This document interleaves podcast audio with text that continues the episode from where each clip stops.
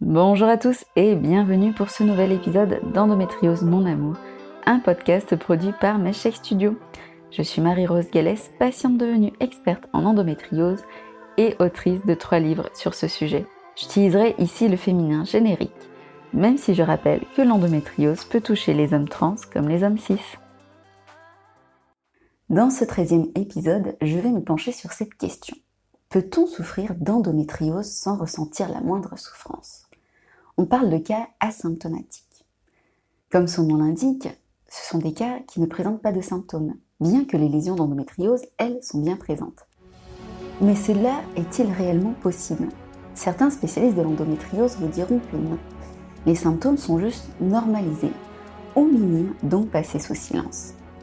Les témoignages qui suivent nous montrent qu'effectivement, la réalité est plus complexe qu'il n'y paraît. Ces cas, on n'en parle pas. Ce sont les oubliés du spectre de l'endométriose. On se dit que si elles ne souffrent pas, c'est que l'endométriose n'affecte pas tous les pans de leur vie. Il n'y a pas d'intérêt à se pencher sur leur cas. C'est cette non-reconnaissance qui me pousse à parler aujourd'hui. En effet, voilà près de six ans maintenant que je suis militante et que lorsque je tiens un stand ou après une conférence, je vois souvent une endométriosique s'approcher pour me dire d'une petite voix timide J'ai aussi une endo, mais je n'ai pas mal comme toi, donc moi ça ne compte pas. Cela m'a toujours choqué. Pourquoi est-ce qu'elle ne compterait pas? Ce n'est pas un concours à celle qui souffrira le plus. Vous pensez vraiment que l'humanité sortirait grandie dans tel classement? Je ne dis pas. S'il ne reste qu'un seul comprimé de codéine et que l'on doive déterminer qui l'aura entre moi qui vomit tripes et boyaux sous l'effet de la douleur et elle qui ne sent que quelques pincements, je veux bien que l'on nous compare, mais franchement, le risque qu'une telle situation se produise est plus que limité. Nous sommes toutes malades, nous avons toutes la même maladie, et c'est là l'essentiel. Sans soutien, ce podcast ne peut tout simplement pas exister. Ce mois-ci, je suis soutenue par Maimoni, qui a créé une bouillotte 2.0. Non seulement elle chauffe, mais elle masse aussi. Asma, la créatrice, voulait un produit qui réponde au mieux à nos besoins et m'a contactée dès le début pour avoir mon avis de patiente. Personnellement, je l'utilise de manière classique pendant mes crises, lorsque mon utérus se contracte. Mais je détourne aussi un petit peu son usage en la remontant pour gérer les douleurs intestinales, notamment avec les massages circulaires, ou encore en la retournant pour gérer les douleurs neuropathiques situées au niveau des lombaires. À l'occasion de notre partenariat, MyMooney vous offre un code promo Mooney10, attention Mooney avec deux O. Alors quelle est la particularité de ces cas asymptomatiques? Ce sont des cas qui sont découverts de manière fortuite car habituellement, on commence le diagnostic par un historique médical. Ainsi, on liste les symptômes et même si, fort heureusement, aucune endométriosite ne présente l'intégralité des symptômes, lors de ce questionnaire, on voit se dessiner une suspicion d'endométriose qui conduit à prescrire une imagerie médicale pour savoir ce qu'il en est. Puisqu'il n'est pas possible de procéder ainsi dans les cas asymptomatiques, c'est généralement pendant une opération au niveau du pelvis, par exemple une appendicectomie, ou en parcours PMA que l'on découvre l'endo. Petit mutant tapis silencieusement au milieu des organes.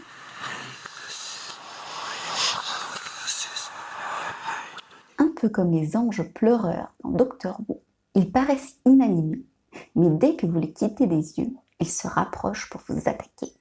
Parfois, c'est les deux. Une amie m'a ainsi appelée en sortant du bloc opératoire.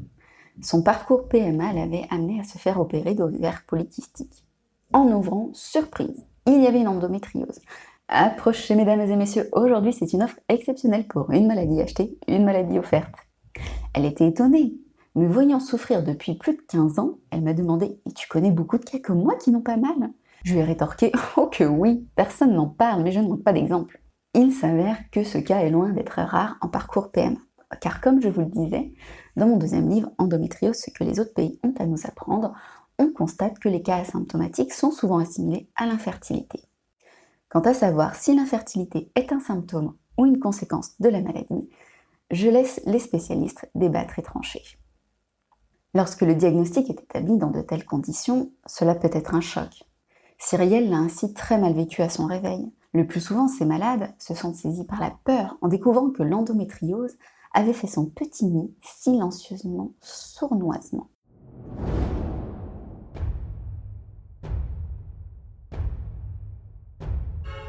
Lydie est passée par un éventail d'émotions. Après avoir pensé qu'il devait s'agir d'une erreur, elle s'est dit que c'est encore plus grave, Car sans symptômes, comment savoir si la maladie progresse? Alors, même si la douleur n'est pas forcément synonyme d'aggravation, je comprends effectivement qu'il est angoissant de n'avoir aucun indicateur. Ainsi, Aurélie m'explique qu'elle était en parcours PMA depuis deux ans et que lors d'une échographie de contrôle, l'échographe lui dit Bon, vous avez une endométriose, mais ça vous le savez. Eh bien non L'échographe est resté incrédule car il y en avait partout. Ovaire, ligament hétérosacré, rectum, avec des kystes de plus d'un centimètre. Car il y a une chose à garder en tête. La douleur n'étant pas proportionnelle à la taille des lésions, un cas asymptomatique n'est pas forcément un cas choupi-choupinette avec de petites lésions. Inversement, un tel cas peut être très douloureux. Dès lors, en se réveillant d'une célioscopie, Cyrielle a non seulement appris qu'elle a une endométriose, à défaut d'en souffrir, et que celle-ci en est au quatrième stade. De son côté, Jeanne a les trompes complètement bouchées, car noyées dans les adhérences.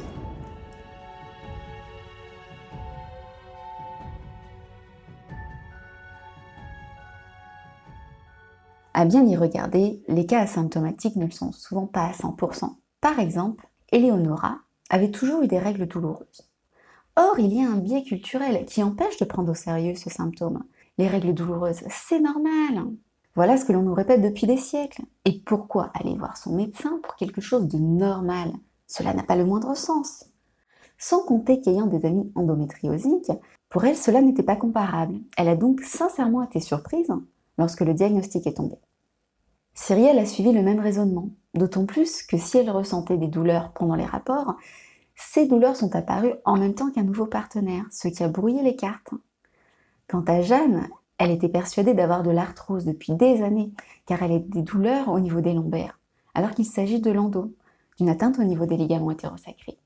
Je comprends très bien ce qu'elle a vécu, j'ai passé dix ans avec ces douleurs, et j'avais toujours un coupable idéal, mes ballerines de mauvaise qualité, mon sac à dos d'étudiante trop lourde. Mais vous savez quoi? Six mois de traitement contre les douleurs neuropathiques et abracadabra, plus de douleurs. Finalement, tout cela soulève la question de la légitimité de la douleur.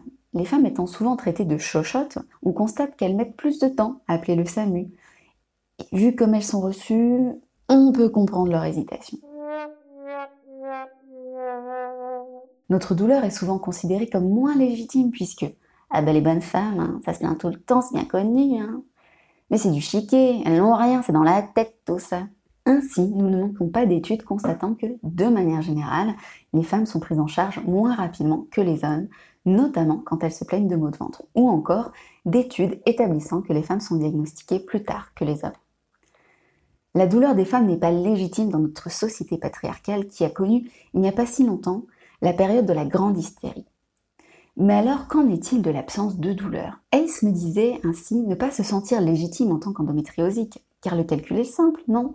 Pas de douleur égale pas de maladie. Aurélie ressent la même chose. L'endométriose, c'est surtout la douleur. Néanmoins, elle apporte une nuance. La douleur psychologique liée à son hypofertilité, elle, elle est bien là.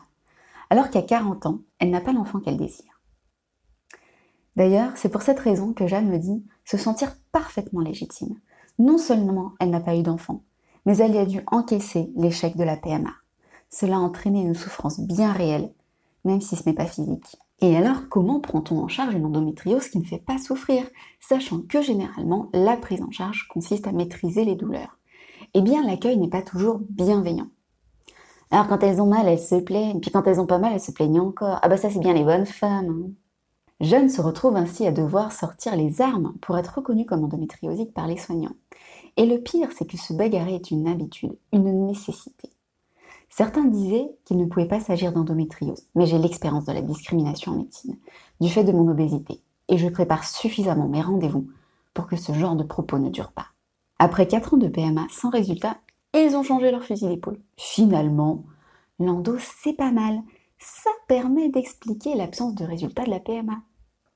Chacun voit midi à sa porte, comme dit le dicton.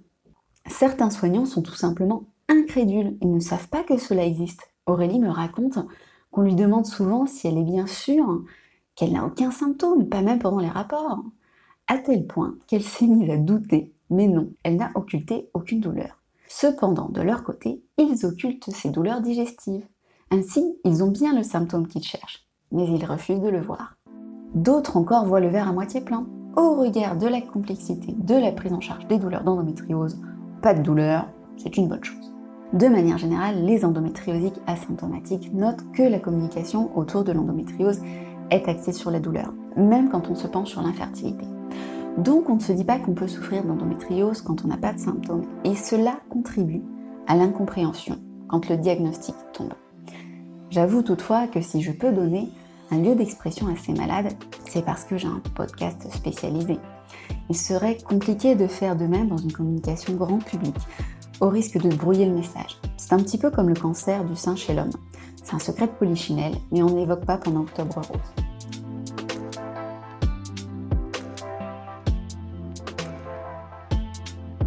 Au même titre qu'un cas symptomatique ne l'est pas forcément à vie, il en va de même pour un cas asymptomatique qui peut devenir douloureux. Lydie a ainsi commencé à montrer des symptômes après sa première opération. Jeanne a développé un endométriome qui l'a fait souffrir. D'autres vont montrer des symptômes après un accouchement ou encore après un stress psychique mais aussi physique qui va entraîner des réactions inflammatoires dans le corps et faire flamber la maladie.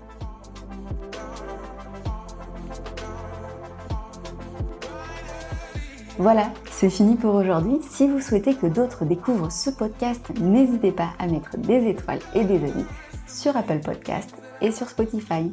On se retrouve le mois prochain pour un nouvel épisode. N'hésitez pas à me suivre sur les réseaux sociaux pour ne pas manquer sa sortie. Prenez soin de votre santé.